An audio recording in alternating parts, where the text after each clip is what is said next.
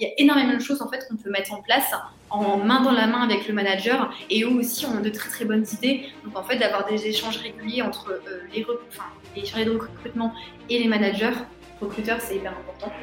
Bienvenue dans Back to the Future of Work, le podcast qui vous emmène dans les coulisses du monde de demain. Ce podcast vous est proposé par TeamBuilder, une plateforme qui améliore le recrutement et booste la coopération et la productivité des équipes grâce à des outils RH et des conseils basés sur l'analyse scientifique des personnalités.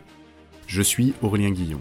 Passionné par la tech et les sciences humaines et fort d'une expérience de 10 ans dans le conseil en management et innovation, je pars à la rencontre d'entrepreneurs, de managers et de DRH pour comprendre comment ils recrutent, onboard, encadrent et inspirent leurs équipes au quotidien. Découvrez dans ce podcast les meilleurs outils, conseils et retours d'expérience pour les envisager dans votre business. On abordera tous les sujets et on parlera surtout de Future of Work. Là où on va, on n'a pas besoin de route.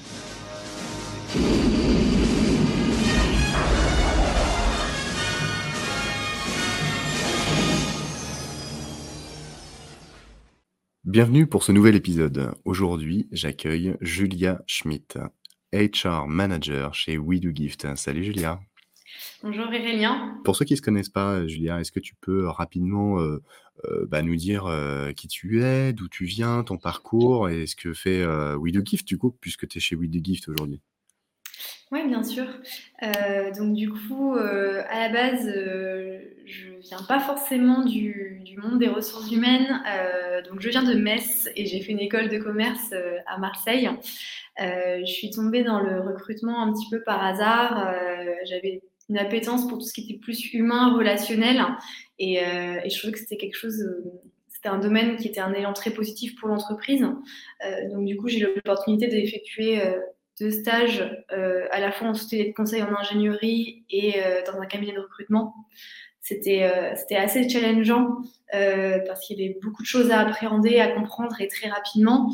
Après, il y avait un tout petit manque de sens de mon côté du fait que je, voyais des gens, des candidats que j'étais pas forcément amenée à intégrer par la suite et où en fait le, la relation avec le candidat était quand même assez, assez brève.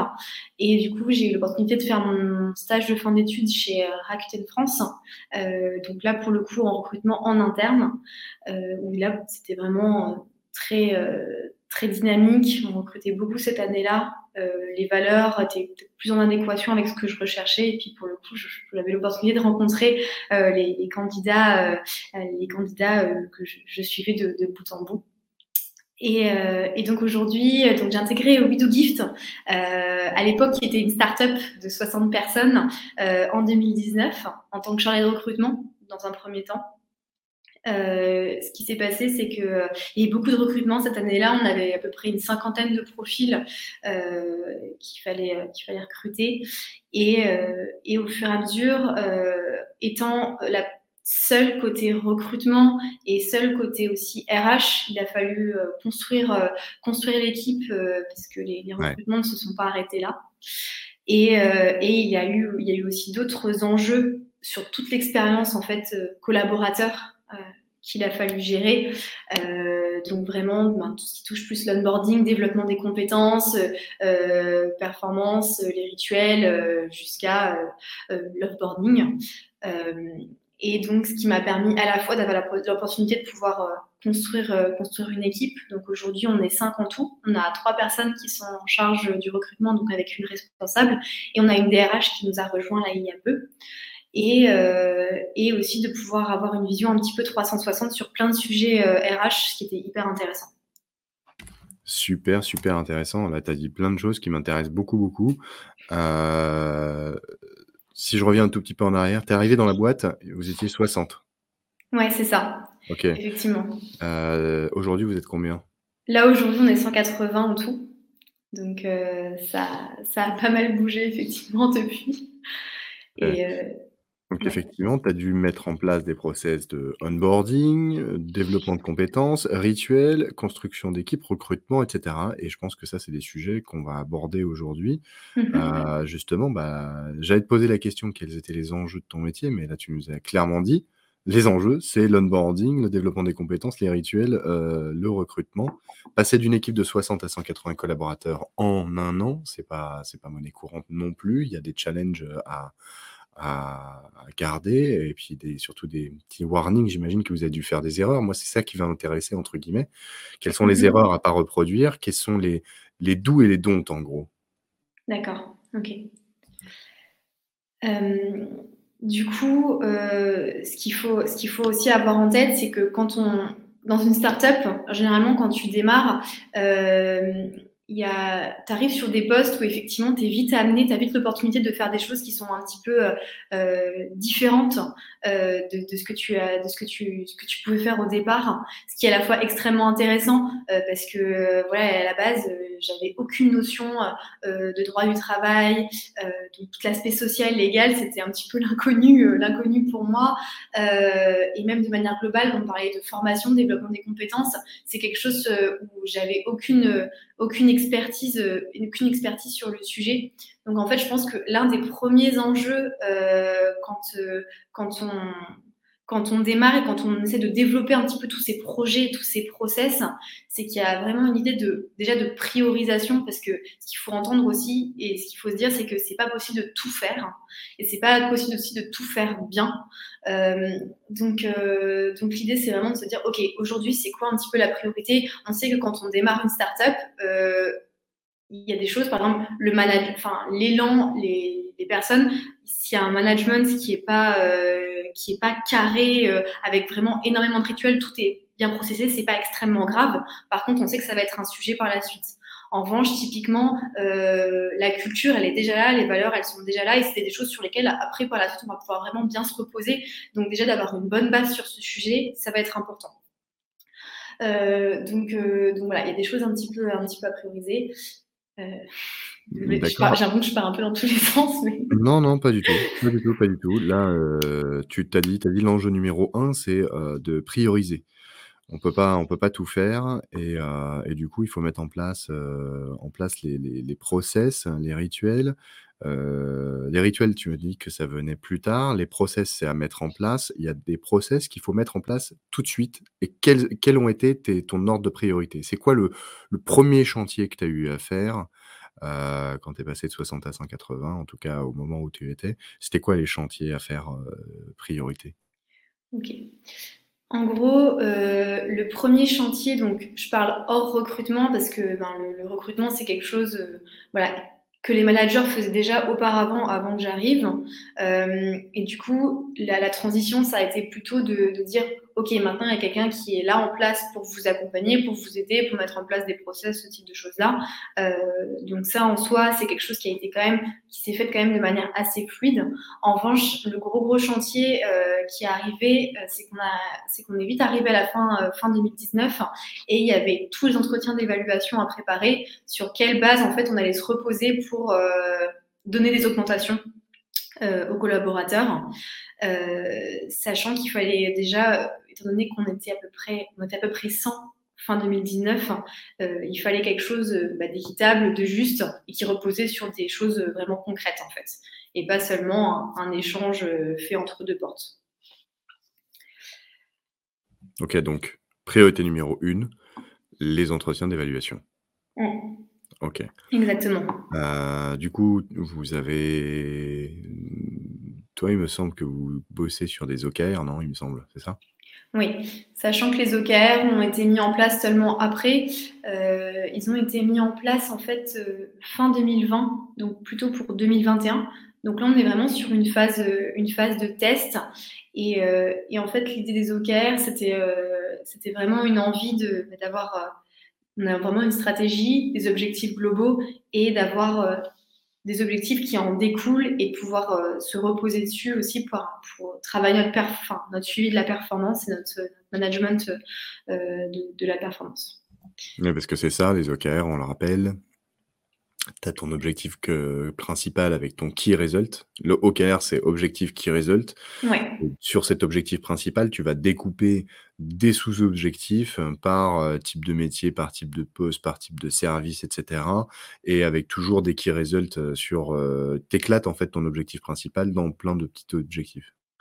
Des indicateurs, effectivement, c'est ça, tout à fait. Euh, donc, donc nous, aujourd'hui, on a des objectifs en fait d'entreprise, donc qui, qui sont, qui sont globaux. De là ont découlé en fait des objectifs euh, d'équipe euh, donc qui viennent nourrir ces objectifs globaux et de ces objectifs d'équipe sont euh, découlent des objectifs individuels euh, et toujours qui, qui, nourrissent donc la strate au-dessus. Et en fait, ce qui se passe, c'est que à la fois, ce que ça permet, c'est que c'est que les gens en fait euh, donc on travaille sur des objectifs, c'est-à-dire qu'ils sont extrêmement autonomes sur la manière en fait d'atteindre ces objectifs. Donc, euh, ce qui est extrêmement intéressant. Et, euh, et, en fait, ça permet aussi, on avait, on ce qui est identifié aussi pour 2021, c'est qu'il fallait qu'on soit beaucoup plus, euh, qu'on coupe un petit peu les silos qu'il y avait entre chaque équipe. Il fallait qu'on travaille beaucoup plus tous ensemble et de manière transverse. Donc en fait, on, est, on allait vraiment sur une optique où on travaille en mode projet, euh, c'est-à-dire que euh, aujourd'hui, enfin par exemple, je sais pas, côté RH, on met en place euh, un plan de formation. Euh, ça concerne l'ensemble des équipes où on a travaillé sur la flexibilité au travail. C'était extrêmement transverse parce que ça implique de prendre en compte euh, beaucoup, euh, beaucoup d'individualités, etc. donc ça a impliqué de travailler avec l'ensemble des managers pour avoir quelque chose qui était hyper raccord par rapport à notre culture, par rapport aux problématiques des équipes. Et, euh, très clairement, en fait, les OKR, ça aide à ça parce que ça, aide à identifier quelles sont les interdépendances entre les équipes et à travailler tous ensemble. Et quand on construit nos roadmaps, on sait que, euh, OK, sur ce sujet-là, je vais être amené à travailler avec telle et telle équipe. Donc, quel est le au même moment, en, dans, les, dans les mêmes temporalités, euh, dans, dans vos teams également? OK, OK. Donc, entretien chantier numéro 1. Ensuite, euh, ça a été quoi? L'onboarding? Euh, L'onboarding, euh, effectivement, on l'a travaillé aussi assez rapidement. Donc avec avec ma collègue côté qui s'occupe de tout ce qui est happiness, office management et également RSE aujourd'hui. Et, et, effectivement, c'était c'était également un enjeu parce que quand on recrute beaucoup, forcément, on a des promos qui arrivent, qui aujourd'hui atteignent une quinzaine de personnes. Euh, et, et c'est un véritable enjeu parce que euh, parce qu'effectivement, ça, ça, va, ça, ça, ajoute déjà la fidélisation à ce qu'il soit intégré et opérationnel assez rapidement. Euh, donc du coup, et en fait, c'est euh, l'onboarding, ça a été aussi un sujet euh, assez dynamique parce qu'il faut le faire vraiment évoluer dans le temps. L'onboarding qu'il y avait en, 2019, c'est plus du tout le même que celui qu'il y a en, en 2021. Euh, il faut prendre en compte que les promos sont de plus en plus grandes. Il faut prendre en compte aussi qu'il y a des gens qui sont à la fois en distance et en présentiel. Et, euh, que les équipes grandissent. Il on est sur du multi-produit, donc il y a tout un écosystème aussi à comprendre. Et, euh, aujourd'hui, donc en fait, idem, il a été aussi construit en mode, enfin, la, la version 2 euh, aujourd'hui a été construite aussi en mode projet avec l'ensemble des intervenants, l'ensemble des équipes pour savoir quel est le bon message à passer au bon moment. Et, euh, et en fait, ce qui est aussi hyper intéressant euh, au niveau de l'onboarding, c'est que ça crée des esprits de promo. Euh, en fait, on a des gens extrêmement différents qui ont des contrats et des équipes différentes qui créent déjà vraiment un lien. Et, euh, en fait, ça crée déjà de bonnes synergies euh, dès le départ. Et, ça, enfin, vraiment, il n'y a, que du positif à faire des, des, onboarding en, mode, de promo groupé. Mmh, ouais, je vois. Comme une, une rentrée des classes, effectivement. Tu, tu, vu que tu, c'est un peu ça. une promo, c'est combien de personnes? En fait, ça va dépendre des mois. Euh, là, typiquement, septembre, octobre, ça a été des gros mois. On a onboardé à peu près une quinzaine de personnes. Euh, sinon, ça peut varier. Effectivement, ça va de 5 à 10 personnes. Sinon, voilà. Ok. Donc, euh, une moyenne de 10 personnes. Euh, ouais. promo. Tu recrutes, euh, on va dire, euh, c'est quoi? C'est tous les trois mois, c'est cette promo-là? C'est tous les six mois? Tous les ans? On fait un onboarding tous les mois. Donc, tous les mois, tu as une promo?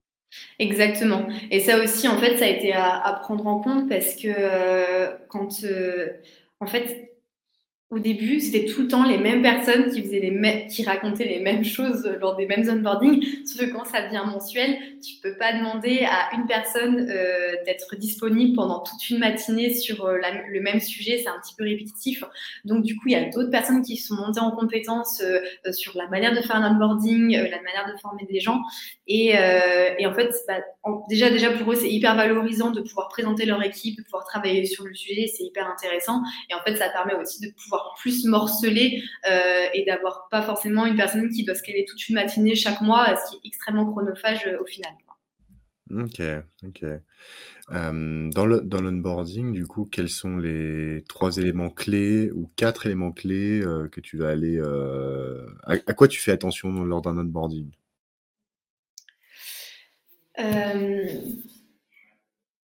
je pense déjà le numéro un, c'est aussi de il faut pas croire que l'onboarding, en fait, ça démarre le jour où la personne arrive. c'est vraiment déjà de créer du lien en amont. Et ce que des fois, on a un petit peu tendance à, oublier, en gros, euh, on a des fois des personnes qui ont trois mois de préavis. Euh, donc, il se passe énormément de temps avant qu'ils n'arrivent dans les équipes. Et en fait, ce qu'il faut se dire, c'est qu'il n'y a rien de plus plaisant à être intégré en amont bien en amont en fait euh, dans l'entreprise en fait ça permet déjà de, bah, de créer de l'attente chez la personne c'est-à-dire que par exemple je sais pas on va avoir euh, on va avoir un événement euh, un after work ou des choses comme ça. En fait bah, déjà que le manager ou côté RH on prenne le pas d'inviter la personne en amont de se dire oh en fait cette date là quand, tu seras arrivé il y aura tel tel ou tel événement. C'est hyper intéressant c'est hyper plaisant et ça permet de garder du donc ça déjà, je pense que c'est le conseil numéro un. L'onboarding euh, démarre bien avant. euh, le jour J de l'arrivée. Euh, sinon, conseil, numéro, conseil numéro 2, c'est de prendre l'onboarding comme un projet. Ah, je suis désolée. J'ai réservé Paris si ça ne vous dérange pas d'y aller.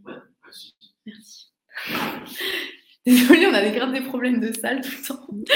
Bah, ça, arrive. Bah, attends, vous êtes passé de 60 à 180. Là, aujourd'hui, euh, aujourd'hui vous êtes combien sur le, sur, euh, sur, dans les locaux? Dans, Sur site euh, Aujourd'hui, j'ai pas fait le compte, mais je pense qu'on est une bonne centaine. bonne centaine Donc, bah, ça, fait, ça fait un taux de présentiel qui est, presque, qui est plus de 50%, du coup, c'est bien. Ouais, les gens, les gens viennent, viennent, viennent énormément euh, au bureau, euh, mais tout de toujours. Bon, ça dépend un peu les équipes euh, côté tech. c'est plus, plus télétra un peu plus télétravail, mais de manière globale, les gens viennent beaucoup quand même. Ouais. Ah bah c'est, c'est, top ça. Mmh. Top, top. C'est très bien. Et d'ailleurs, d'ailleurs, tu n'as même pas dit ce, que, ce que faisait We Do Gift. si on fait une, une petite parenthèse là, c'est, We Do Gift, c'est quoi concrètement C'est? Donc, concrètement, WeDoGift, c'est une scale-up. Et en fait, on dématérialise tout ce qui est avantage salarié. Donc aujourd'hui, on est sur les chèques cadeaux et euh, également sur les titres restaurants. Et tout ce qui va être aussi service, euh, package de service pour les comités d'entreprise. Ok. Le... C'est qui votre plus gros concurrent? Alors, nos plus gros concurrents, donc de manière historique, on a, euh, on a beaucoup Edenred, on a aujourd'hui Swile qui, qui arrive. Qui arrive, exactement, ouais. Ok. Bon, ben, ok, mais en, tout cas, vous n'êtes pas très nombreux sur, sur le marché, donc euh, effectivement, euh, je pense que vous avez, vous avez votre épingle à tirer du jeu. Mais oui, Edenred, c'était la carte, la carte ticket resto à l'époque, Edenred. Vous, vous faites une carte, une carte cadeau aussi pour avantage collaborateur. C'est ça, en fait, on a les chèques cadeaux, donc on a la carte multi-enseigne, mais en fait, on a une solution qui est complètement dématérialisée. Donc, euh, donc, en gros, tout se passe sur une application, c'est un site internet, tu reçois tes chèques cadeaux, euh, tu as, toute ta liste d'enseignes partenaires auprès desquelles tu vas pouvoir aller dépenser. Et en mm. fait, tu édites un, un, bon au prix d'une enseigne qui est, qui est des maths, qui a un code barre que tu vas passer ensuite en caisse euh, lors de tes achats ou que tu peux effectuer en ligne sur leur site internet. Ok. Ok, très clair. Bon, bah maintenant on sait ce que fait We Do Gift. Euh, on repart, on repart sur, sur l'onboarding. Donc, tu as dit numéro 1, créer du lien en amont. Ouais. Inviter la personne à un événement, euh, en tout cas, le, l'onboarding, c'est avant que la personne arrive. Euh, numéro 2, travailler en mode projet sur, euh, sur l'onboarding.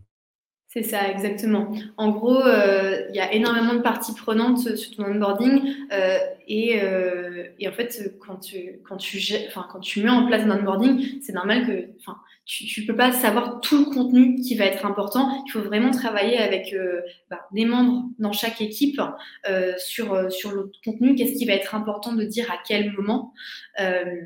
Et, et, en fait, voilà, de prendre un petit peu en compte ces spécificités-là. Ce qui va être aussi, ce qui va être aussi important, c'est à la fois donc cette onboarding promo, mais aussi de réfléchir à l'onboarding équipe Euh, c'est-à-dire qu'en fait, l'intégration, elle se continue, elle va même se poursuivre sur plusieurs mois. Et, euh, et, en gros, il y a des bonnes pratiques qui sont dans certaines équipes où il y a déjà des, euh, des, des, plannings, des coffee meetings qui sont organisés. Et en fait, ça, c'est complètement réplicable et c'est hyper intéressant de le faire à l'échelle de, l'ensemble des équipes, hein. d'organiser des vies ma vie, etc. Donc, de gérer un petit peu cet aspect-là également. Euh, Le Vie ma vie, c'est euh, une présentation de, de ce que fait une équipe euh, ou c'est une immersion totale dans, dans la vie de l'équipe? C'est là pour le coup, nous ce qu'on fait, c'est plus en mode présentation où on a un membre de l'équipe, je sais pas par exemple côté comptabilité, côté finance, qui te montre un petit peu quel est son quotidien, mais sous forme de présentation. OK, ouais, très clair, très clair. OK, donc créer du lien en en mode projet, euh, plein de petits, euh, on va dire, euh, rituels, des petites présentations pour apprendre à connaître, les équipes, le produit, l'écosystème, en fait, qui est tout autour de votre entreprise. Exactement, une partie historique. Est-ce qu'il y a un café avec les fondateurs, par exemple? Complètement. Alors en gros, aujourd'hui, on a, donc on a donc Jérôme qui est le fondateur de We Do Gift, qui se présente pratiquement tout au début de l'onboarding en mode un petit peu informel effectivement. Euh, donc c'est vrai que c'est ça, ça souligne le fait que c'est hyper important d'avoir des temps un petit peu moins formel euh, avec avec les différentes personnes, moins sous forme de présentation. Donc lui pour le coup a pas forcément de pas forcément énorme présentation, c'est vraiment en mode discussion avec eux. Euh, il y a aussi des repas avec les différents membres de l'équipe parce que ce qu'on s'est rendu compte aussi c'est que quand on, faisait en mode promo, c'est que l'intégration dans l'équipe venait assez tard, ce qui est un peu parfois frustrant parce que on a envie de rencontrer les membres de son équipe, on a envie de passer du temps avec eux. Donc ce qui se passe c'est que généralement les premiers euh, les premiers lundis, il y a toujours un déjeuner d'équipe qui est organisée pour se rencontrer de manière et se présenter de manière informelle. Et, euh, et ce qu'on fait aussi, c'est qu'il y a toujours un petit déjeuner d'accueil euh, le lundi où euh, les gens ont l'occasion de pouvoir échanger encore une fois de manière informelle, de pouvoir se présenter et d'arriver vraiment tranquillement, de souffler un bon coup avant de, avant de pouvoir intégrer tout le flot d'informations qui va arriver au fur et à mesure. Donc là, ouais, on a vraiment quelque chose de bien processé, comme une rentrée des classes, une promo, tac, ça arrive, tac, tu la présentation sur les autres, etc. Euh, non, non, c'est c'est bien processé. Je pense qu'on pourrait faire euh, ne serait-ce qu'un épisode entier sur euh, toute ta, ta stratégie euh, d'onboarding. J'ai envie d'avancer sur d'autres sujets, si tu me permets. parce que aujourd'hui, tu m'as dit, là, quand on a commencé, tu m'as tu m'as parlé euh, d'un autre sujet qui était les rituels d'un côté et euh, le développement des compétences de l'autre et le management aussi. Donc euh, ces trois sujets-là, j'aimerais j'aimerais bien qu'on les qu'on les traite parce que pour moi, c'est aussi des enjeux. tu m'as dit que c'était des enjeux pour, pour, pour We Do Gift et j'aimerais savoir en quoi. Alors si on peut commencer par exemple sur, les compétences. En quoi en quoi c'est un enjeu pour, pour We Do Gift et comment tu traites cet enjeu? OK.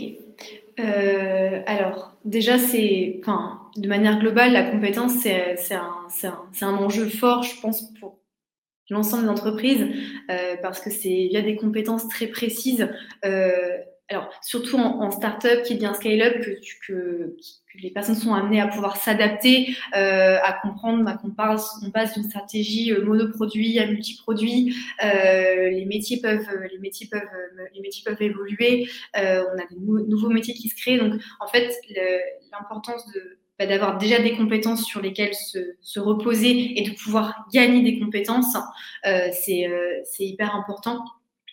Euh, et c'est un, un, un, véritable jeu. En fait, quand on recrute, effectivement, on recrute des personnes, mais on recrute aussi des, bah, des compétences qu'elles vont avoir et qui vont pouvoir permettre de faire, bah, de faire tourner l'entreprise, euh, de, pouvoir, euh, de pouvoir se développer. Euh, donc, euh, toi, aujourd'hui, ton enjeu, c'est euh, de mapper euh, les compétences de, de, la boîte. Vous utilisez euh, des choses aujourd'hui pour, pour faire une sorte de cartographie des compétences en interne ou c'est plutôt quelque chose maison? Vous, C'est en réflexion? C'est en préparation? C'est quoi? C'est à quel stade là alors là, en gros, c'est, euh, on a déjà construit notre parcours de notre carrière, notre carrière passe en fait, qui repose sur des euh, compétences bien précises. Donc en fait, et ça, c'était un des premiers sujets euh, qu'on a qu'on a aussi construit quand on quand on a travaillé sur les entretiens d'évaluation. en fait, de travailler sur, enfin, sur la compétence, ça a énormément d'avantages. Là, on a parlé un petit peu des avantages pour, l'entreprise, mais en fait, de, pouvoir être en mesure de les, de les accompagner, de les, enfin, de, de, les développer et de les reconnaître auprès des salariés, des collaborateurs, euh, ça a un impact sur la fidélisation parce que les gens, euh, bah déjà, c'est de la reconnaissance. ils ont aussi la possibilité de pouvoir se projeter. En fait, ce qu'on a fait, c'est que donc on a mappé un petit peu toutes les compétences qu'on pouvait avoir. Euh, on a aussi essayé d'anticiper au maximum euh, les compétences dont on allait avoir besoin euh, par rapport aux postes et aux équipes précises. Et en fait, quel a été un petit peu leur développement et leur possibilité d'évolution. Ça a été aussi hyper important parce que, comme je le disais au début, on, enfin, souvent, ce qui se passe dans les startups, c'est que Côté management, euh, on a des personnes qui étaient, euh, qui étaient premières sur leur métier, qui, étaient sur, enfin, qui sont très compétentes euh, sur leur métier propre. Et étant donné qu'elles étaient là en premier, qui, construisent des équipes, les montent et qui donc deviennent managers. En France, le management, ça demande de véritables compétences derrière, c'est un métier à part entière. Et donc, euh, le fait de travailler sur le carrière pass, euh, ça nous a vraiment permis aussi de pouvoir bah, mapper ces compétences qui étaient hyper importantes pour nous et qu'on voulait reconnaître. Et, euh, et en fait, c'est aussi de sensibiliser les gens sur ça, ça c'est un poste à part entière, c'est hyper important. Et ça implique, euh, ça implique des compétences, des valeurs. Euh, donc, euh, donc voilà. Et euh, donc on a travaillé sur toute cette construction du carrière pass avec l'ensemble bah, des managers, des équipes. Euh, une fois qu'on avait quelque chose, on avait, on avait des niveaux et, et qu'on avait vraiment bien les compétences, les compétences établies. Ce qu'on a fait, c'est qu'on a aussi construit tout notre système de, donc de reconnaissance côté, côté enfin, des grilles salariales et des augmentations, ça repose en fait sur, euh, sur ce système de compétences. Donc là, en fait, on le relie un petit peu à bah, tout l'aspect euh, reconnaissance. Donc, tu es monté en compétence sur, euh, sur telle et telle chose, tu es monté en responsabilité. Donc, forcément, derrière, ben, ça, implique, ça implique une augmentation salariale. Euh, voilà. Tu as dit quelque chose d'hyper intéressant là tout à l'heure, euh, et une problématique euh, qui, qui, à mon avis, est partagée dans pas mal de boîtes, euh, surtout des scale-up, où tu passes d'un petit pool de personnes à, tout de suite un product market fit euh, qui a fait s'envoler ta boîte. Et si tu arrives à gérer la croissance, et ben, donc du coup, euh, tu arrives à une boîte rapidement de, de, de, plusieurs centaines de personnes. Et les gens qui étaient là au début, effectivement, comme tu l'as dit tout à l'heure, euh, qui ne sont pas forcément des managers de formation, euh, des gens euh, qui, sont, qui ont rejoint l'aventure et qui ont eu potentiellement aussi un coup de bol, euh, ces, ces, perso ces personnes-là se retrouvent à gérer de, des, des, équipes de 10, 20, parfois 30 personnes et n'ont aucune compétence, entre guillemets, ou expérience euh, en management, parce que le management, c'est beaucoup d'expérience, c'est pas forcément euh, quelque chose que tu apprends à l'école, quelque chose que tu apprends un peu sur le terrain. Mm-hmm. Et quand tu as effectivement une personne de, de 25, entre 25 et 30 ans qui n'a jamais fait de management de sa vie et qui est propulsé un, rôle, un, un rôle de manager parce que soit c'était le premier, soit parce que c'est le meilleur, euh, ça peut créer des difficultés. Et ça, c'est hyper intéressant parce que comment tu as fait en, chez We Do Give, du coup? C'est encore une problématique, du coup, ça, euh, sur laquelle vous travaillez ou est-ce que vous l'avez résolu euh, Alors, en gros, euh, en fait, c'est pas vraiment une. Disons.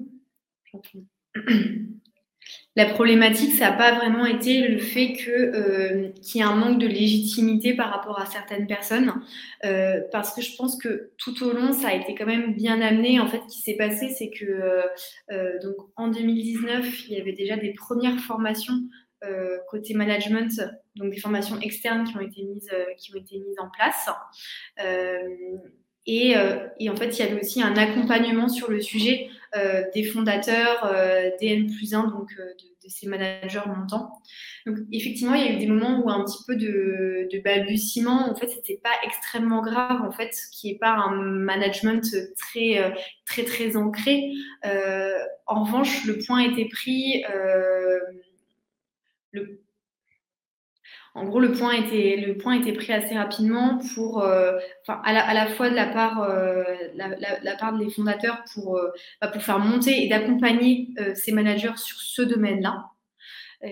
Et ensuite, derrière, il y a pas mal de côté RH. Ce qu'on a pu faire, c'est euh, bah, mettre en place bah, ce carrière pass où, en fait, dorénavant, tu n'es pas évalué seulement sur tes compétences métiers, mais sur tes compétences de management. Étant donné qu'ils avaient été inclus dans la réflexion de qu'est-ce qu'un manager chez Gift euh, et quelles sont les compétences qui ont attrait, ben, en fait, ils, ils, adhèrent directement et ça permet de prendre conscience de certaines choses. Et, euh, et en fait, ce qui est quand même assez facile et quand même assez appréciable en fait chez nous, c'est que les gens qui sont montés sur du management, euh, ont, en fait, ça se voit qu'ils ont une appétence pour ça et qu'ils ont à cœur de monter à compétence, en compétence dessus. Et en fait, ça c'était super appréciable et ça a facilité quand même pas mal les choses. Et en fait, la finalité de tout ça, c'est que cette année, on a mis encore une fois en place une, une, une formation management et en fait, on, et on voit que les gens, il y a il y a beaucoup d'enthousiasme par rapport à ça, donc c'est super appréciable et, euh, et beaucoup d'intérêt. Et, euh, et, en fait, ce que ça, en fait, l'objectif un petit peu d'après, pour aller encore plus loin, c'est vraiment d'avoir donc une base. Là aujourd'hui, on est sur quelque chose quand même bien construit où les gens ont conscience de leur rôle. L'idée, ça va être encore de créer une dynamique vraiment managériale, c'est-à-dire qu'un échange de bonnes pratiques, euh, parce qu'il y a des gens aujourd'hui qui ont des rituels qui leur viennent soit de leurs expériences d'avant, de choses qu'ils ont développées par eux-mêmes, de par leur, leur, lecture, de leur apprentissage, etc. Et en fait, ça va être hyper intéressant de pouvoir les partager avec les autres, euh, de pouvoir aussi se sentir libre de dire là j'ai une difficulté euh, avec euh, bah, l'un de mes collaborateurs sur un sujet précis. Euh, c'est pas c'est normal de pas avoir réponse à tout. Par contre, ça peut être extrêmement intéressant de pouvoir échanger euh, échanger son point de vue avec d'autres personnes qui peut-être l'ont déjà rencontré ou pas, mais qui vont avoir un point de vue dessus et qui vont pouvoir t'accompagner et t'aider. Ok, donc deux réponses euh, à cette problématique, cet enjeu euh, de, de management. Ça a été à la fois de mettre en place le carrière pass, euh, le, le, le, chemin euh, de parcours euh, pour évoluer dans, ton, dans, ta, dans ta carrière, de, de rajouter dans ce carrière pass des compétences managériales, entre guillemets, ce qu'on va appeler un petit peu des soft skills aussi. Ouais. Et, euh, et, deuxième, deuxième levier, ça va être de, de, de, de former, d'accompagner les, les, managers avec des intervenants externes pour euh, leur apprendre un petit peu les, les, les, rouages du management, comment tu gères telle situation. Euh, J'imagine toi aussi que ça doit être euh, potentiellement euh, de l'inspiration, du coaching, de la vision, de la gestion de conflits, de la prise de parole en public, des trucs comme ça. C'est ouais, exactement ça. En gros, on a c'est à la fois de la formation et, effectivement du coaching. C'est même du coaching parce que on a identifié en fait des thématiques très précises, euh, comme par exemple euh, donner du feedback, euh, gérer des, enfin remotiver, gérer des démotivations, euh, gérer justement aussi ben, tout ce management de la performance avec les OKR, etc. Et en fait, on, on a enfin le, tout parcours a été construit aussi en, se basant sur nos valeurs, euh, donc notamment de, bienveillance, d'engagement, d'ambition. Et, euh, et l'idée, c'est vraiment que ce soit, enfin, là pour le, faire en ce moment même, les, formations sont, c'est hyper interactif, c'est-à-dire qu'on a des exercices, on peut vraiment poser des questions. Il y a des, des mises en situation aussi pour que ce soit le plus proche aussi possible euh, de la réalité rencontrée par les managers. Une mise en situation, par exemple, c'est, heu, avec, heu, c'est comme une petite pièce de théâtre avec les collaborateurs sur, heu, dans dans dans une salle chez vous ou c'est quelque chose qui est plutôt en e-learning? C'est vraiment en présentiel, donc l'intervenante vient en présentiel et en gros, effectivement, joue le rôle d'un d'une par exemple d'une collaboratrice, qui, ben, qui est démotivée pour X ou Y raison et ensuite, donc euh, ça t'apprête au jeu de pouvoir euh, de pouvoir gérer ça et les autres sont en observation donc en fait c'est hyper intéressant parce que bah, ça reste bienveillant a enfin chacun gère la situation aussi euh, à, sa manière et ça permet de pouvoir échanger sur le sujet et d'apprendre des autres c'est hyper intéressant Ok, bah là on a fait un bon tour déjà. Euh, on a parlé euh, d'onboarding, on a parlé de compétences, on a parlé de management, on a parlé, on a parlé des rituels un petit peu. Euh, notamment dans, dans l'onboarding. Est-ce qu'il y a des rituels qui sont, euh, qui sont essentiels chez We Do Gift et qui ne pourraient pas disparaître? Euh, Oui, il y a des rituels qui sont assez, assez ancrés, effectivement. Alors, vraiment, quand on parle des, des rituels avec les managers, quand on a un petit peu recensé les rituels de chacun, donc déjà, tout le monde fait des, des one-one avec one-to-one avec ses équipes qui sont souvent, très souvent hebdomadaires, donc qui ont pour but ben, de, suivre, de suivre l'avancement ben, des projets, du run quotidien, mais aussi de, de, voir de manière globale comment ça se passe et comment ça va. on a aussi quand, on revient un petit peu au côté onboarding, on a un rituel qui est aussi extrêmement intéressant qui s'appelle le rapport d'étonnement, qui généralement se passe à, S plus 2 après, la, après l'arrivée. Euh, ça permet, en fait, l'idée, c'est vraiment d'avoir, euh, lors de ces deux semaines, euh, la personne, tout ce qu'elle a intégré, c'est d'avoir un petit peu son retour sur le sujet. donc là, aujourd'hui, pour des questions de bande passante, c'est beaucoup le manager qui le fait. Du coup, nous, on le fait Enfin, on le fait plutôt sur forme de sondage sur comment ça s'est passé au niveau de l'onboarding, quel est de satisfaction pour avoir des retours et pour pouvoir nous améliorer. Euh, en, revanche, euh, en revanche, côté manager, c'est vraiment sur ton intégration, ce que tu as pu voir de We Do Gift jusqu'à présent. Euh, et sur le fonctionnement de l'équipe, qu'est-ce que tu vois, qu'est-ce que tu en penses, etc. Donc ça, c'est des exercices qui sont, qui sont hyper intéressants et en fait qui, qui génèrent aussi de la proactivité chez la personne parce que quand tu arrives en onboarding et que, euh, et tout est. Il y a beaucoup, beaucoup d'informations à intégrer, tu es beaucoup dans une situation en fait, où tu vas entendre des présentations, etc. En fait, le fait de savoir que tu vas avoir un rapport d'étonnement et où en fait, euh, tu dois être en observation, avoir un regard critique sur ce que tu vois, que, sur ce que tu entends, ça permet d'avoir déjà une, bah, une, posture beaucoup plus proactive.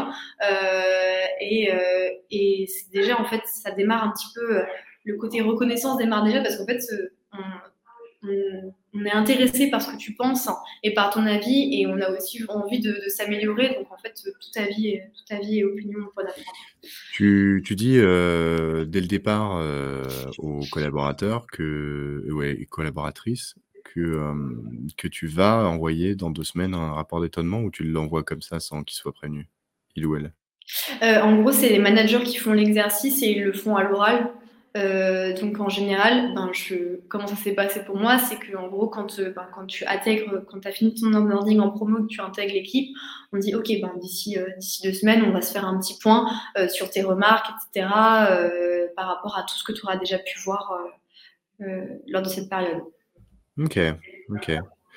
Toi, Julia, du coup, tu, tu manages des, des, personnes, tu accompagnes les managers, on va dire, à, à comprendre un petit peu euh, comment s'améliorer, etc. C'est toi qui, qui a été euh, l'artisane de, de ce projet avec, avec les managers pour les accompagner, leur donner les bons outils, les bons accompagnants pour qu'ils progressent alors, euh, je pense que, enfin, par rapport à ce projet-là, d'être vraiment dans une posture euh, d'accompagnement euh, des managers, c'est quelque chose où on est seulement sur un petit peu sur les prémices de ça. Effectivement, on a pu leur mettre des outils un petit peu à disposition quand on parle des, du carrière pass, etc. Mais il y a encore énormément de choses à faire pour être pour être dans cette dans cette posture-là aussi. Et eh ben voilà. Alors là, on commence à parler de future of work. quels, sont, quels sont les next steps? Alors, du coup, euh, les, euh, les, next steps par rapport à ça, euh, c'est en gros, déjà, c'est réussir, même au niveau de l'équipe RH, de la manière dont on fonctionne. Ce qui s'est passé, c'est que côté recrutement, on a une expertise, on a une spécialisation.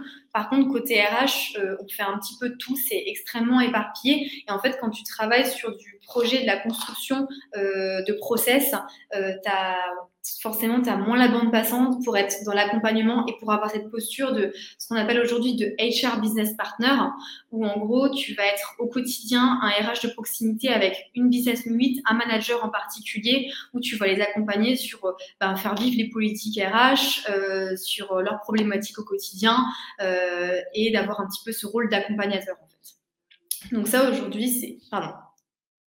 Mmh, non, non, non. Euh, tu veux dire quelque chose. Je voulais, euh, je voulais effectivement, mais, mais je préfère, je préfère laisser parler mes invités euh, et ne pas les interrompre. ok. Mais donc, euh, et donc du coup, euh, là, on a bah, justement une personne, donc une DRH qui vient de nous rejoindre, euh, pour, parce que c'est aussi une posture qui est quand même assez nouvelle, que j'ai jamais eu l'occasion d'expérimenter. Je suis intimement convaincue que c'est hyper important et que c'est vers ça qu'il faut tendre. Mais du coup, on a, on, a, aussi besoin d'être accompagné sur, sur, sur ce sujet-là pour avoir cette posture bien précise auprès des managers et des équipes. Euh, et, donc, euh, et donc, je pense qu'effectivement, enfin, le, le, futur et ce sur quoi on va, on doit tendre, c'est à la fois continuer à améliorer nos process, continuer à, à, créer des projets côté, euh, côté ressources humaines, mais c'est aussi d'avoir des personnes, plus on va grandir, plus il va être essentiel et important d'avoir des personnes côté ressources humaines qui vont être au plus proche des managers et des collaborateurs euh, pour les accompagner et les mettre en place. En fait. Ok. ça va aussi de pair avec le recrutement ou pas? C'est-à-dire euh, C'est-à-dire que ton, ton projet d'améliorer tes process euh, managériaux, collaborateurs, etc., il y a aussi, il y a aussi un, un plan euh, d'amélioration du process de recrutement, parce qu'on n'en a pas parlé exactement de... Ouais. Toi, tu toi, es spécialisé en recrutement de base, tu es, rentré chez Woody tu étais, talent acquisition, enfin recruteuse pour, pour We Gift. Ouais. ça, ça m'aurait intéressé aussi de savoir euh, quels sont les chantiers dans le recrutement et là où, là où vous allez, euh, sur quoi vous allez avoir un petit peu d'intérêt euh, sur, sur le futur. Comment vous faites aujourd'hui? Comment vous ferez demain? Ok. donc, je vais même peut-être parler de comment on faisait avant et où là où on en est, parce qu'il y a déjà eu, il y a déjà eu de l'évolution pour aller aussi vers, vers du demain. En gros, ce qui se passait, c'est que quand, quand je suis arrivée, il y avait des choses où effectivement c'était processé. On avait un process de recrutement avec des étapes côté candidat. Euh, on avait des outils déjà à disposition. On avait un ATS pour donc euh, un outil de gestion des candidatures. Euh, il y avait des choses qui étaient à disposition. Mais il n'y avait pas forcément de réflexion sur comment mieux recruter et comment aussi mieux donner envie aux candidats de nous rejoindre et mieux leur faire appréhender notre culture. donc c'était plus comprendre un besoin, ok, etc. C'est, enfin, on recrute. Et là, du coup, euh, ce sur quoi on tend, c'est qu'on a vraiment professionnalisé euh, toute cette partie, euh, cette partie recrutement. Et quand je parlais de, bah, rôle de HR business partner, donc en fait d'être proche des managers, c'est le cas en fait aussi pour, pour le recrutement. C'est-à-dire que l'idée, c'est que les managers, ils sont complètement inclus dans, dans, tout ce process. ils sont, ils sont centrales. Et du coup, l'idée, c'est de les accompagner sur eux aussi comment faire pour mieux évaluer les candidats, parce que le recrutement, bah, c'est un métier à part entière. Donc, c'est les former sur comment éviter des biais, euh, comment bien euh, donner ton besoin, l'exprimer et, euh, et, ensuite comment bien vérifier que les compétences sont là en entretien. Donc, ça passe par exemple par la construction de grilles d'évaluation, de, de, savoir comment comment dire, euh, comment mener, animer un entretien structuré, etc. Donc ça, ça va être aussi tout le rôle aujourd'hui euh, de l'équipe recrutement, à la fois en fait d'avoir cette, partie opérationnelle où on continue à échanger avec les candidats, on continue à les accompagner sur tout le process, mais également à créer des formations, euh, à accompagner les managers sur ce sujet-là et à faire des points réguliers avec eux pour savoir, ok, sur ce poste et à les rendre proactifs aussi parce qu'il y en a plein qui ont énormément envie de, de, de, de d'être inclus directement sur les recrutements qui concernent leur équipe, ce qui est normal. Et en fait, c'est de leur montrer aussi comment aujourd'hui tu peux être proactif. Tu peux, partager sur ton LinkedIn et à toute ton équipe euh, ben, tel ou tel poste qui va te permettre de pouvoir, euh, de pouvoir mettre en avant euh, ton, annonce à quoi tu peux dédier du budget, comment tu peux être intégré, est-ce qu'on doit faire une interview d'une personne de l'équipe, enfin voilà, il y a énormément de choses en fait qu'on peut mettre en place en main dans la main avec le manager et eux aussi ont de très très bonnes idées. Donc en fait d'avoir des échanges réguliers entre euh, les, enfin, chargés de recrutement et les managers, recruteurs, c'est hyper important. Euh, et donc en fait tout ça, il y a beaucoup de travail qui ont été menés cette année et, euh, et en fait il faut encore pousser dans ce sens-là pour que ça aille encore, ça aille encore plus loin en termes de, en termes de formation. Et, euh, et en fait, c'est aussi, euh, in que les managers soient aussi, euh, je sais pas, qu'ils aient des objectifs qui sont en lien avec euh, ben, leur capacité à recruter pour leur équipe et à fidéliser les collaborateurs au sein de leur équipe. Donc en fait, ça, ça les, en fait, ça les responsabilise, responsabilise pardon, sur le fait de, ok, il faut recruter, mais il faut aussi bien recruter, parce qu'il faut que les gens qui, sont amenés à intégrer ton équipe aient envie de rester et qu'ils aient, qu'on ait bien évalué leurs compétences en amont pour qu'ils, puissent rester euh, et qu'ils soient engagés. Mmh, OK. Quand tu parles de compétences, tu parles de compétences comportementales? C'est-à-dire les, euh, quand tu parles de compétences, bien les évaluer, là, on parle de quoi? De technique ou de soft skills? Euh, c'est en fait, c'est un un un mix des deux. Ouais, c'est global. C'est tout, ok. Euh, beaucoup de choses que as dit là. Donc, euh, on est passé, on est passé de, du, du, du management, des, des, process, d'améliorer les process de management avec de la formation, l'accompagnement des managers, mettre en place le career pass, etc. La, dynamiser un petit peu le, le, le, côté managérial de la boîte. OK. Mmh.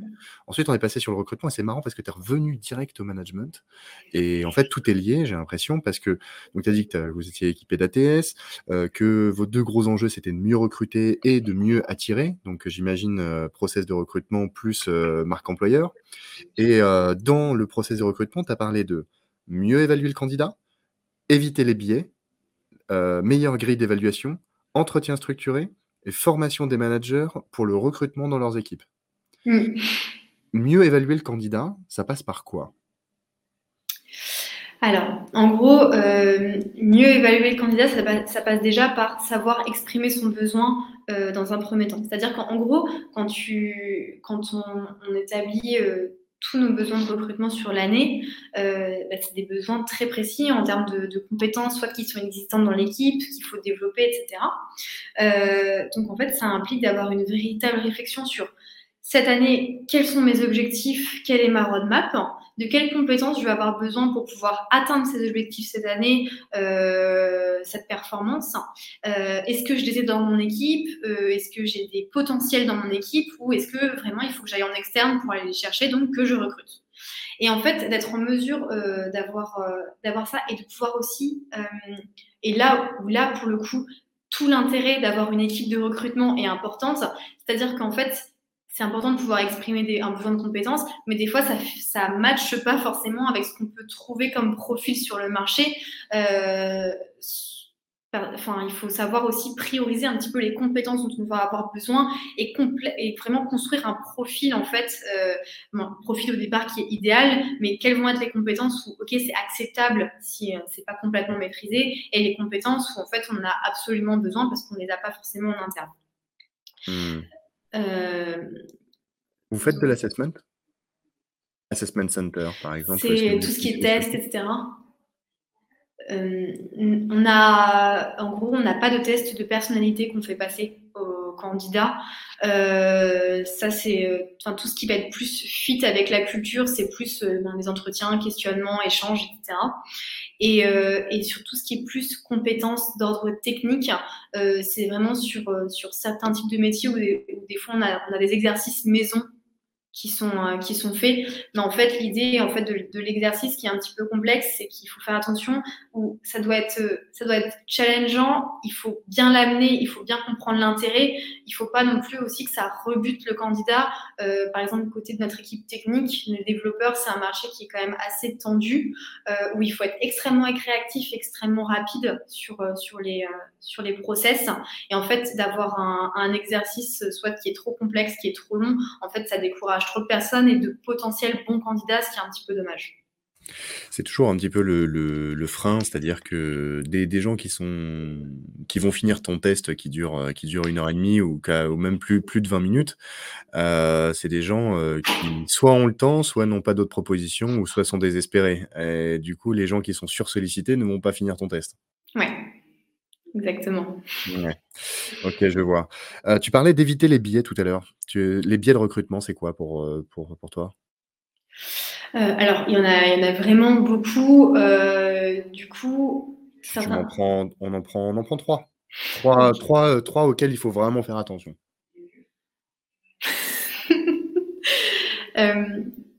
alors, du coup, un, déjà un biais qui, qui important de, de, faire attention, c'est euh, et où là la, grille d'évaluation d'avoir euh, énoncé des compétences, c'est en amont c'est hyper important. C'est euh, le biais où en fait euh, tu vas rechercher chez le candidat des compétences que tu as soit chez toi ou que tu trouves que tu trouves personnellement intéressantes. En fait, c'est un petit peu c'est un petit peu dommage parce que l'idée c'est pas de reproduire des, petites, euh, des petits clones dans ton équipe. Et justement en fait euh, d'avoir de la diversité au sein de tes équipes c'est ça qui est intéressant. Euh, donc donc ça premier biais qui peut être problématique. Deuxième je réfléchis un petit peu.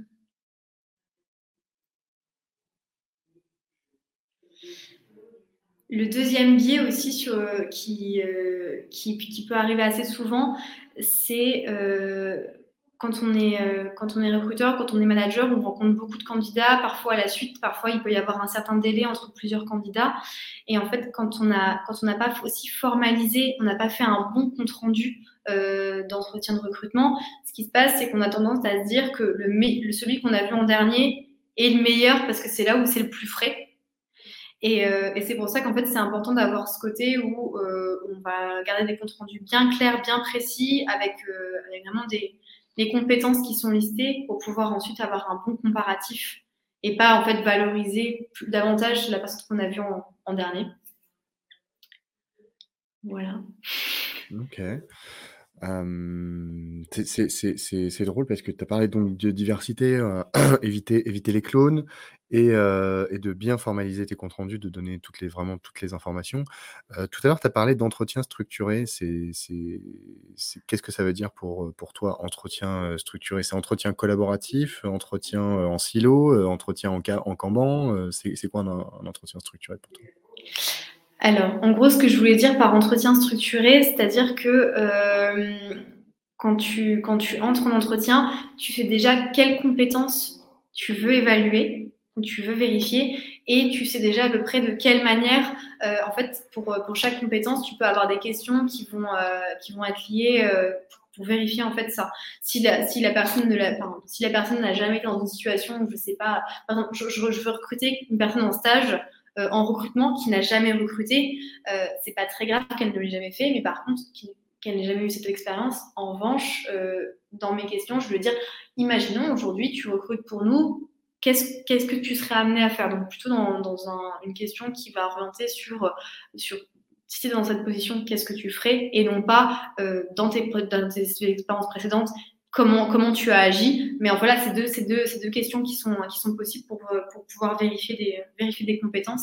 Et en fait, quand je parle d'entretien structuré, c'est vraiment euh, y aller en sachant quels sont les points que je veux vraiment vérifier qui vont être importants.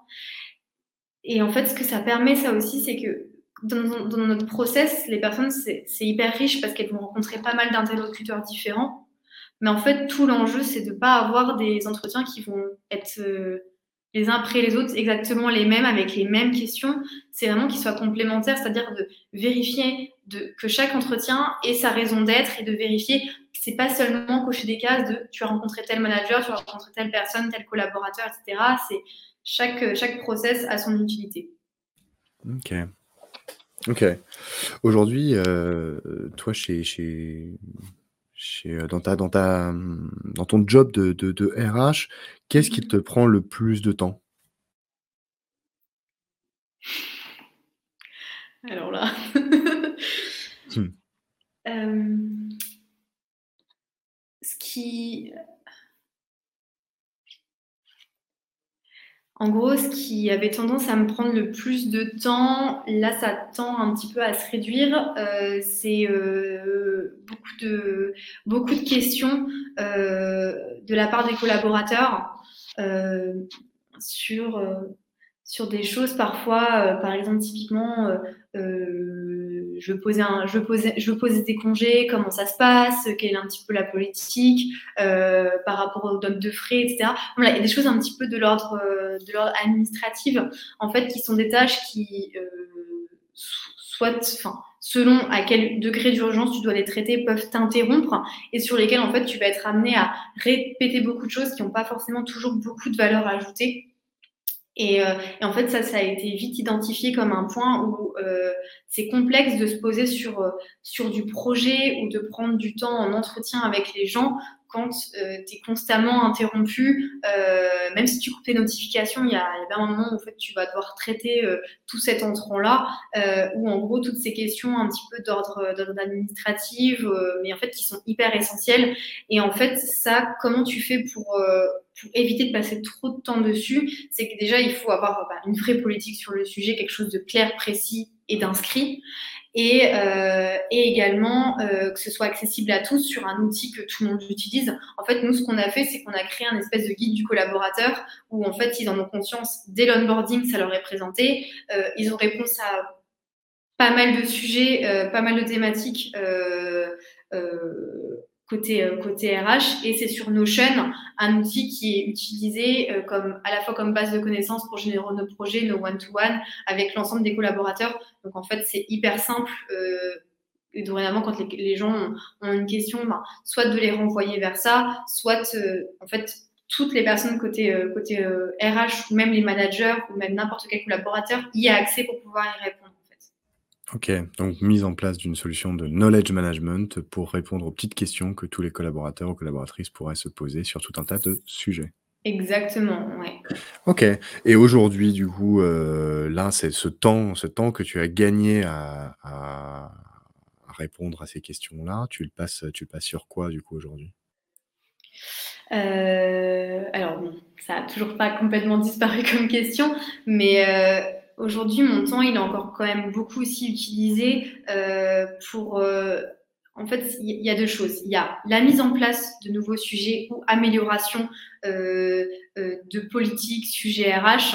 donc, par exemple, cette année, il y avait un gros enjeu sur la formation, la mise en place des formations, etc.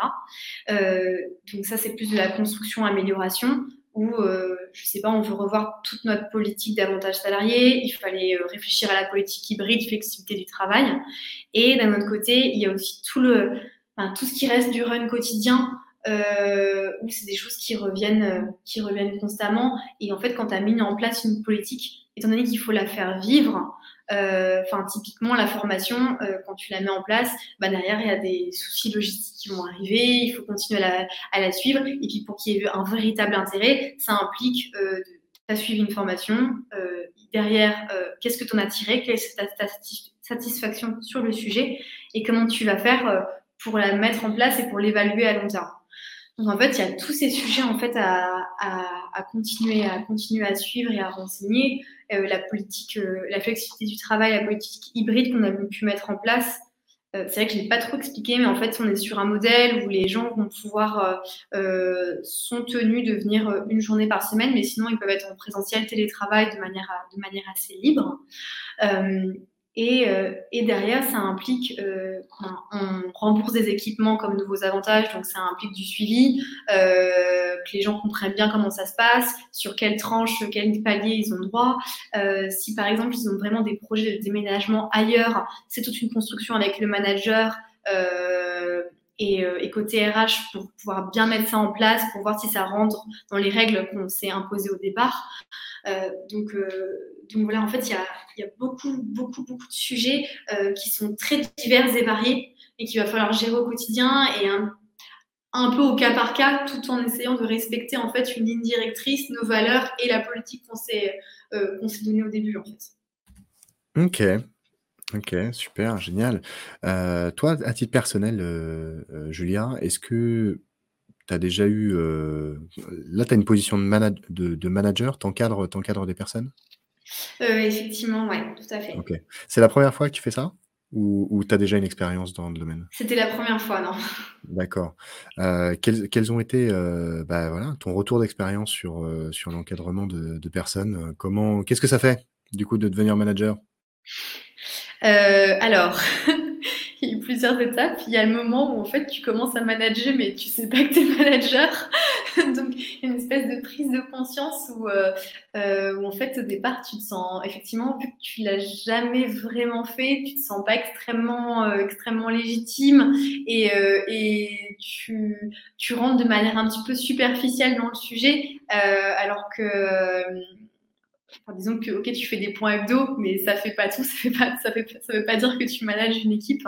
Et, euh, et en fait c'était un sujet hyper hyper intéressant sur lequel euh, sur lequel en compétence parce que en fait c'est intimement lié au RH enfin j'ai beaucoup parlé de management euh, pendant tout le long du, podcast parce qu'en fait les les deux sont extrêmement liés. Enfin le management c'est bah, c'est c'est manager des, c'est manager les RH. Donc, euh, du coup, euh, du coup, les deux problématiques sont, sont, très liées. Et en fait, de pouvoir monter en compétence à la fois en tant que manager et, euh, et en fait, avec ces sujets RH, c'était, c'était, c'était vraiment, c'était vraiment top de pouvoir en fait vivre, vivre au quotidien des choses, des choses de pouvoir vivre au quotidien des choses qu'on essaie de, de, de, mettre en place aussi côté, côté RH c'était, euh, enfin, ça, ça crée, ça crée vraiment du lien. Et, euh, non, franchement, ça a été, ça a été une bonne expérience. Ça a demandé effectivement bah, de beaucoup s'intéresser au sujet. Donc, j'étais beaucoup accompagnée par, par mon N plus 1 sur le sujet. Euh, ça implique des lectures, de participer à des webinars. Euh, et c'est pour ça, en fait, que l'important, c'est, c'est pas grave de pas l'avoir fait avant, mais d'avoir vraiment envie d'être, d'avoir d'être vraiment intéressé par le management et d'avoir envie d'être manager, c'est vraiment la base en fait euh, euh, pour pouvoir euh, bah, pour pouvoir après monter en compétence monter en compétence sur le sujet. Quelles sont les erreurs que tu as faites en tant que manager? Les erreurs que j'ai faites en tant que manager. En gros, ce qui s'est passé, c'est que la transition entre s'occuper du recrutement et euh, gérer le management d'une équipe RH, euh, plus forcément que de recrutement, mais un peu global, euh, et aussi de passer euh, à un management de manager. En fait, ce qui s'est passé, ça a, été un, parfois été un petit peu, complexe. C'est-à-dire que en gros, euh, je suis, donc, montée en compétence sur du management et du management d'une équipe, donc plus 360. Euh, D'un autre côté, donc j'avais ma collaboratrice qui côté recrutement, qui montait sur du management d'une équipe côté recrutement.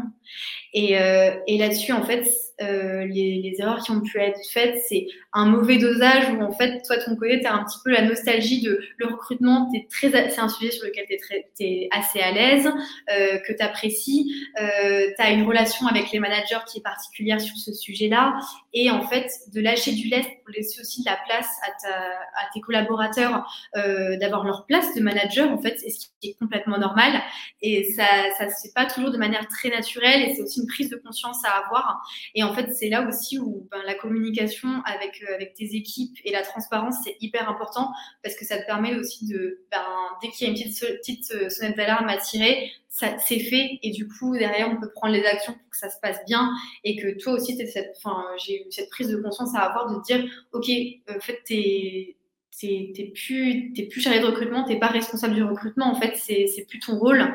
Et euh, il faut faire le deuil de ça et c'est pas grave du tout. Et en fait au contraire il y a plein d'autres sujets hyper intéressants.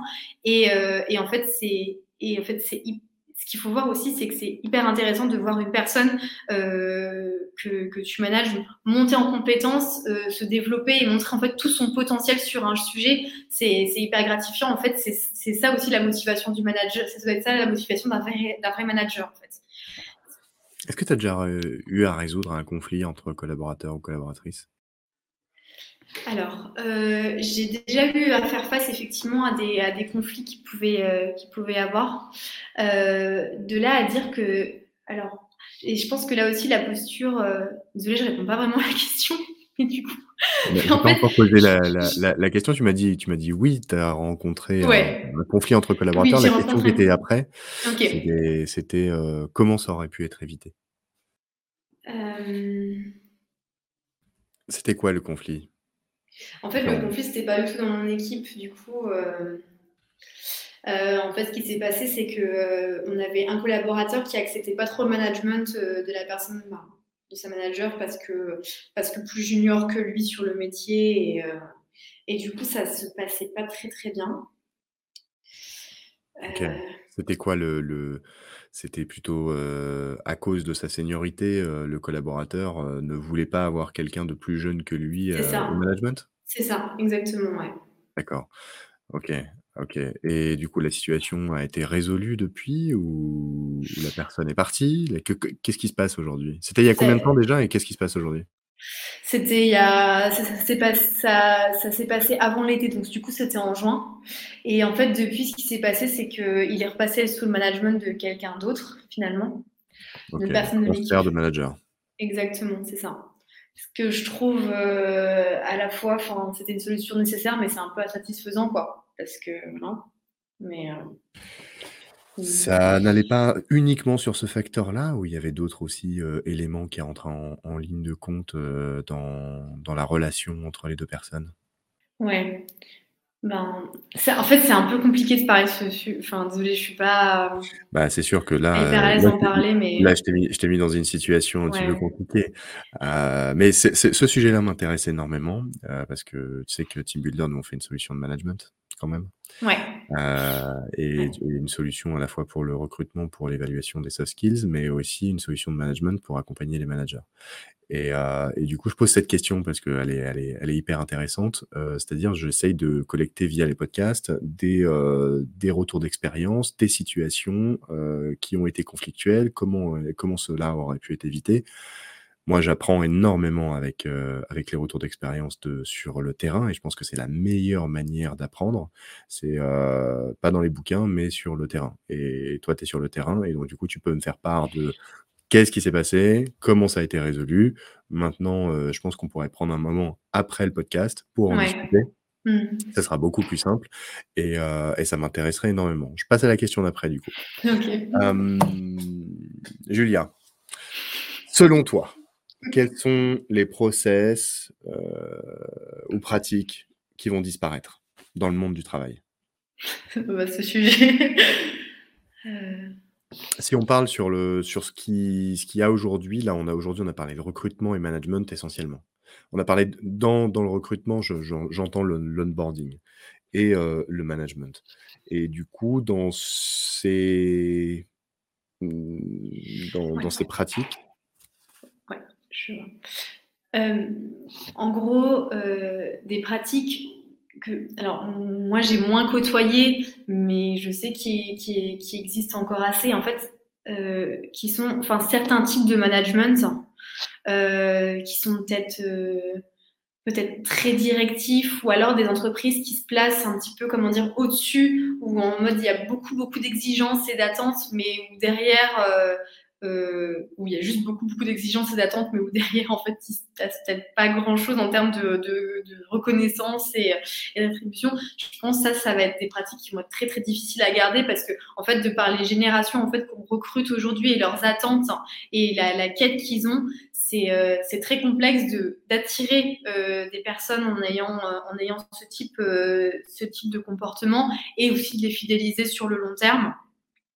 Euh, donc je pense qu'effectivement, pour, certaines pratiques, s'il n'y a pas un espèce de switch euh, euh, en termes en termes de, culture et de pratique, ça va être très très complexe en fait de continuer à, recruter et à, fidéliser ses collaborateurs. En gros, là, tu es en train de me dire que au lieu d'un management vertical, tu promeus un management plutôt horizontal, plutôt de manière moins directif en tout cas.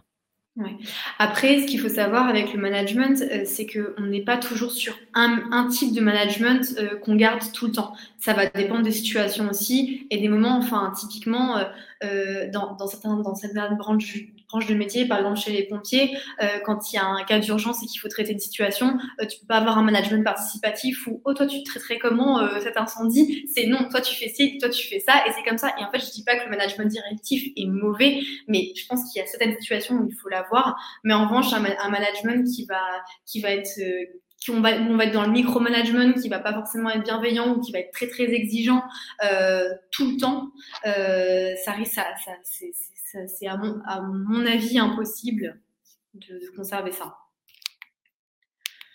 Effectivement, adapter ses postures, c'est-à-dire que là, tu as, cité deux types de management. Tu as cité le management directif et euh, le management participatif. Euh, tu en as deux autres. Euh, tu sais, c'est le, management persuasif et management délégatif. C'est ça? C'est ces quatre types de management dont tu, dont tu, fais, tu fais référence? Oui, effectivement. D'accord, OK. Mmh. Qui sont qui sont les les les 4, euh, piliers, euh, les quatre types de management, euh, qui sont entre guillemets, «reconnus» de manière un peu scientifique, avec, avec des tests, pour, pour évaluer, comment comment tu prends tes décisions et cetera, de manière, on va dire globale dans le temps. Mais effectivement ces types de management, dans, pour un manager idéal, en fonction de la situation qui est donnée, tu vas euh, prendre ta posture, euh, ta casquette euh, directeur, ta casquette participatif, ta casquette délégative, ta casquette persuasif, etc. Mhm. ta casquette inspirateur, ta casquette coach, ta casquette machin. Enfin bref, il y a, y, a, y a, beaucoup, beaucoup de casquettes à, à, à avoir en tant, en tant que manager pour pouvoir conduire ces gens. Ce qui n'est pas un exercice très facile parce qu'en fonction de ta personnalité et de qui tu es toi à la base, bah, tu as plutôt tendance à aller sur l'un ou l'autre euh, et pas forcément sur, euh, sur, sur d'autres pentes de, de, de, de, management parce que c'est moins évident pour toi. Toi, aujourd'hui, c'est cet enseignement-là, tu le tires d'une formation que tu as eue chez We Do Gift? Tu veux dire, enfin, cet enseignement par rapport un petit peu à ces styles de management, de management Ouais. Euh, en fait, je pense que c'est un, un, un, un, mélange de plusieurs choses. Euh, effectivement, il y a des choses que tu fais de manière un petit peu plus intuitive.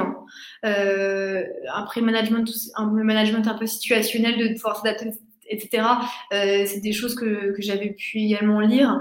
Et en gros, euh, quand tu disais effectivement que euh, des fois il y a des, styles de management vers lesquels tu tends plus facilement de par ta personnalité. C'est hyper intéressant parce que justement là dans la formation qu'on a suivie euh, euh, avec l'ensemble des managers, la première session c'est vraiment apprendre à, se connaître soi, à savoir quel type de personnalité on va avoir. Euh, L'idée, c'est pas non plus de caricaturer et de mettre chacun dans des, dans des bien précis, mais euh, en fait de savoir vers quel style on va plutôt tendre. Euh, par exemple, si tu es de nature plutôt empathique, de savoir que tu vas être effectivement plutôt dans création de liens, quelque chose de beaucoup plus participatif, etc., sur quoi tu, tu vas plutôt tendre, effectivement, ça aide beaucoup euh, sur la manière, en fait, après d'appréhender des choses et, euh, de comprendre un petit peu aussi tes réactions euh, lorsque tu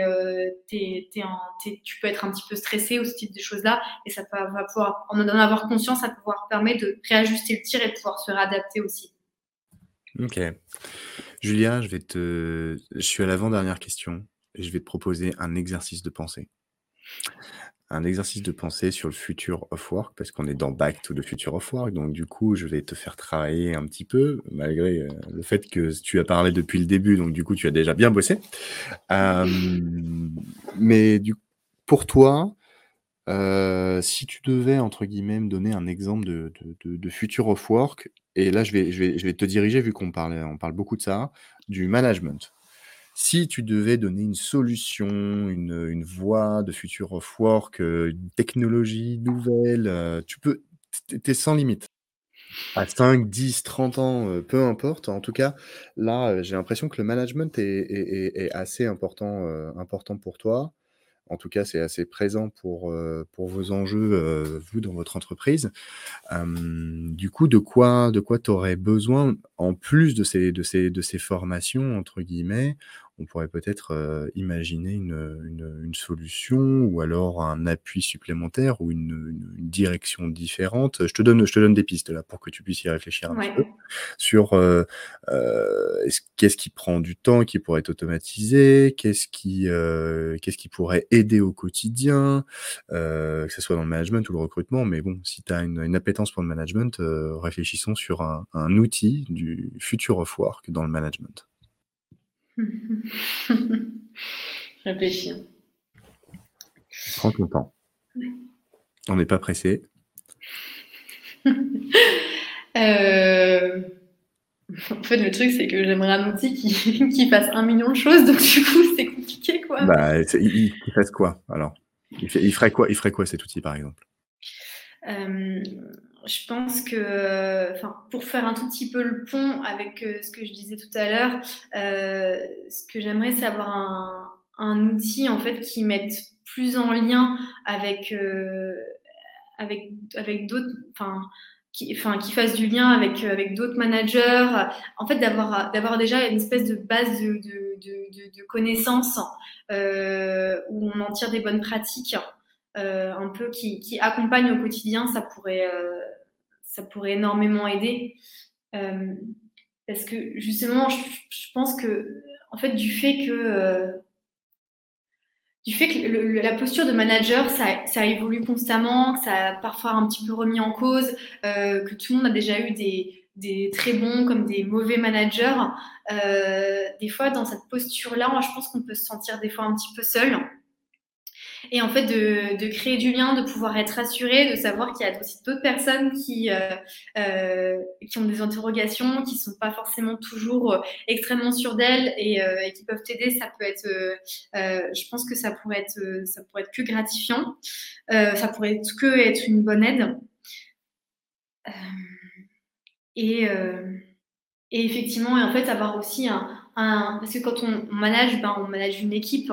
Et en fait, d'avoir aussi un outil qui permettrait de bien connaître son équipe, euh, bien de pouvoir l'accompagner, euh, de pouvoir être OK sur, enfin, OK sur les rituels, de pouvoir conserver, euh, conserver tout ce qu'on se dit. Et en fait d'avoir d'avoir un appui pour gérer un petit peu toutes les, euh, toutes les interactions qu'on va avoir avec son équipe et, euh, et gérer, euh, gérer de la motivation, gérer du feedback, gérer les rituels à la fois qui sont imposés, qui sont utiles. c'est, en fait, c'est hyper important. Et, et, et, de comprendre aussi de quoi, de quoi avoir besoin de son, son équipe et aussi de pouvoir pro, et aussi ça c'est hyper important et ce que j'ai aussi beaucoup de mal à faire c'est savoir comment on peut projeter son équipe dans le temps, euh, vers quoi elle va tendre, euh, à la fois par rapport à comment ton, aujourd'hui à l'instant T où ton entreprise, à, quelle sera-t-elle demain? En fait, ton équipe va devoir se, évoluer dans ce sens-là. Aujourd'hui, ce qu'on est obligé de faire, c'est bah, de devoir euh, échanger avec d'autres personnes, de voir ce qu'il en est ailleurs, de devoir s'inspirer, mais ce qui n'est pas complètement non plus réplicable en fait.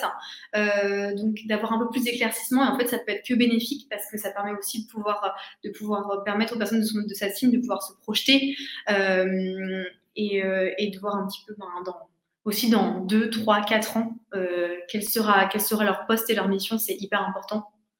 Donc voilà. Ok. Bah, génial, maintenant il n'y a plus qu'à le faire. Hein. oui. C'est parti. Go. C'est parti, c'est parti. Mettre en lien les managers, base de connaissances entre les managers pour accompagner au quotidien euh, les collaborateurs, avoir des situations pour euh, faire progresser les, managers de manière continue, entre guillemets, sur, euh, les, préparer à des, mises en situation de, management pour qu'ils puissent répondre à l'instant T de la meilleure manière possible en fonction de leurs collaborateurs qu'ils ont dans leur équipe et projeter l'équipe dans le temps sur, des jobs ou sur une vision.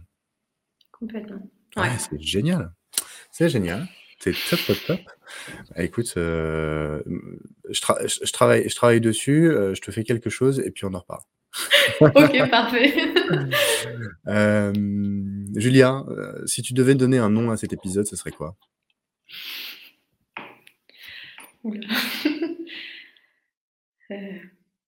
Je pense qu'il va falloir qu'il y ait le mot management dedans. C'est bien possible, c'est bien possible. euh... Oh là là. Donne-moi un titre, n'importe lequel. titre. Euh, Je pense. euh, Je vais, vu que ça, je- ça va m'aider, je vais juste exprimer un peu ce que j'aimerais bien trouver quelque chose qui fasse le lien entre RH et management. Enfin, en gros, re- en gros, euh, c'est c'est extrêmement lié qu'il faut qu'ils travaillent ensemble. Euh, du coup, euh, je sais pas, par exemple, les, les RH euh, accompagnateurs, enfin, accompagnateurs du, du management ou pas top. Pas hyper créative là-dessus, mais Non, non, c'est génial. Là, les RH accompagnateurs du management. ok. Ouais. Ouais, c'est pas mal. Très bien. Donc, euh, RH et management, la paire indissociable. C'est ça, ouais, très bien trouvé. Ah, mais tu préfères quoi, du coup euh, RH accompagne le management ou le deuxième? Parce que c'est toi qui dois, qui dois me dire le, lequel. je, je- je dois vraiment le dire, ok. Non, mais là, dans ces cas-là, euh, la RH accompagne le management. Ok, ça sera le titre de l'épisode. Ok. Eh ben, écoute, euh, j'ai envie de te dire euh, merci beaucoup, Julia, euh, pour, euh, Merci pour, pour ce moment qu'on a, qu'on a passé ensemble. C'était très, très cool. Ouais. C'est terminé pour aujourd'hui. Si vous voulez soutenir ce podcast et faire en sorte qu'il continue d'exister, partagez-le à vos contacts et partout où vous pourrez. Si vous voulez recevoir les prochains épisodes directement dans votre boîte mail, contactez-moi sur LinkedIn, Aurélien Guillon. Si vous pensez à quelqu'un qui pourra intervenir dans un futur épisode, n'hésitez pas à nous mettre en relation directement sur le lien du message, du post sur LinkedIn, sur Facebook, etc. Vous taguez les personnes ou alors vous me contactez directement sur contact@teambuilder.fr. Retrouvez tous les épisodes sur vos plateformes préférées et n'hésitez pas à noter cet épisode 5 étoiles partout où vous pourrez. Votre futur n'est jamais écrit à l'avance. Faites qu'il soit beau pour chacun d'entre vous. Merci Julia.